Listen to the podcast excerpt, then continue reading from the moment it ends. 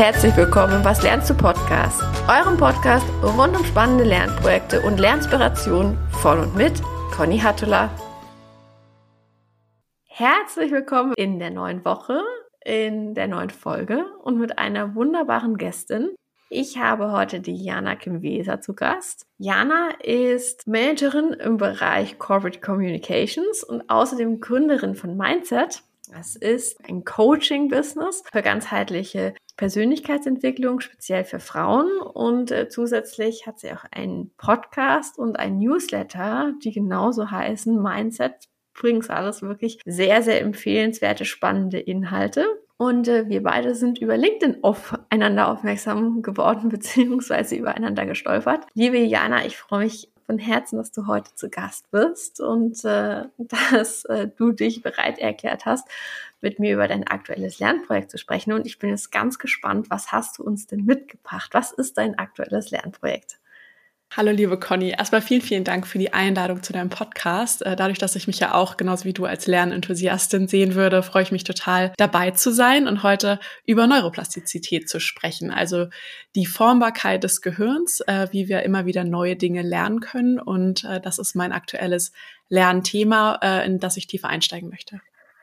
Spannend. Das klingt, äh, das klingt nach einem sehr, sehr spannenden, auch sehr umfassenden Lernprojekt. Würdest du uns auch verraten, welches Ziel du mit diesem Lernprojekt verfolgst? Gerne. Ja, es ist so umfangreich, dass ich tatsächlich äh, in den Anfängen schon mal geguckt habe, ob ich vielleicht äh, Neurowissenschaften studieren sollte. Und das ist natürlich viel zu groß, um das jetzt neben Job und so weiter zu machen. Und ich glaube auch, das Studium habe ich für mich jetzt erstmal abgehakt. Aber ähm, ich mache das, weil ich ähm, Erfahrungen im Bereich NLP gemacht habe, also neurolinguistisches Programmieren. Ich bin zertifizierter NLP-Coach und in dem Atemzug haben wir eben auch das Thema Hypnose und Trance durchgenommen. Und über die Jahre, das ist jetzt seit 2018 der Fall, habe ich immer wieder Erfahrung gemacht, wie ich durch einen Zustand in Trance wirklich alte Muster bei mir verändern konnte, sowohl zum Beispiel das Thema Schmerzen lindern oder auch Glaubenssätze neu zu programmieren. Und wenn man einmal in diesem Bereich unterwegs ist, dann merkt man, wie viel da eigentlich noch möglich ist. Und ich glaube fest an die Themen. Ich bin aber auch ein Logiker. Das heißt, ich möchte sozusagen auch den wissenschaftlichen Teil davon verstehen, was passiert da eigentlich im Gehirn. Und dadurch, dass ich im April, Mai, also in circa zwölf Wochen, nochmal eine Hypnose-Weiterbildung mache, um mich in dem Bereich eben noch stärker aufzustellen, möchte ich bis dahin einfach das ganze Thema nochmal wissenschaftlich und inhaltlich für die Logikerseite sowohl für mich als aber auch potenziell für KundInnen verstehen und erklären können, weil ich finde, dass das immer dann auch das Vertrauen in dieses Thema Hypnose einfach stärken kann, wenn man wirklich versteht, was passiert da im Gehirn. Und das Thema Neuroplastizität ist unglaublich groß. Insofern muss ich da ein bisschen schauen, in welche Tiefe ich einsteigen kann. Aber das ist so der Haupthintergrund, warum ich das mache. Das klingt total spannend. Vielen Dank. Und du hast ja tatsächlich damit auch gerade schon eine gewisse zeitliche Dimension damit reingebracht, dass du gesagt hast, bis ähm, April, Mai möchtest du da einfach für dich die theoretische Basis setzen. Mhm Würdest du uns verraten, du hast dich ja jetzt auch schon angefangen mit dem Thema zu beschäftigen, welche Materialien kannst du denn ganz besonders empfehlen, wenn man sich mit dem Thema Neuroplastizität auseinandersetzen möchte? Sehr gerne. Also ich habe angefangen, natürlich habe ich jetzt über die Jahre immer schon mal davon gehört oder auch in Bezug auf Hypnose das Thema so leicht angeschnitten.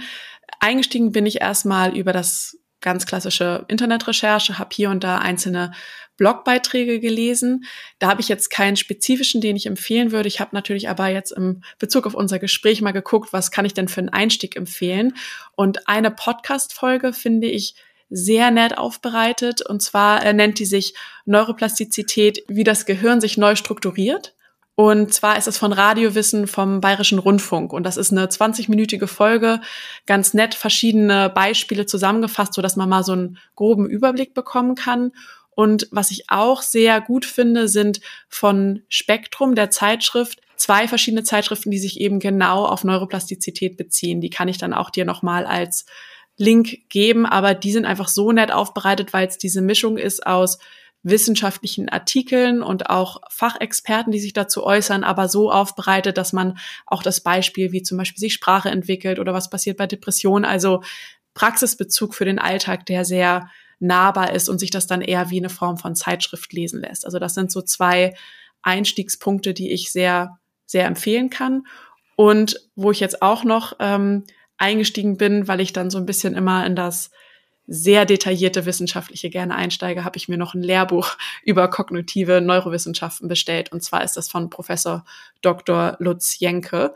Und der ist Psychologe und Neurowissenschaftler. Und das ist unglaublich umfangreich, werde ich nicht in Fülle lesen, aber das ist einfach hilfreich, weil da sind Grafiken mit drin, da sind wirklich Abbildungen des Gehirns von Studien drin und so weiter, dass man einfach nochmal so eine Art, ja, das ist ein Lehrbuch, also das einen Einblick in ein Studium vielleicht bekommt, auch wenn ich natürlich nicht ein ganzes Neurowissenschaftenstudium jetzt in zwölf Wochen abdecken kann, logischerweise.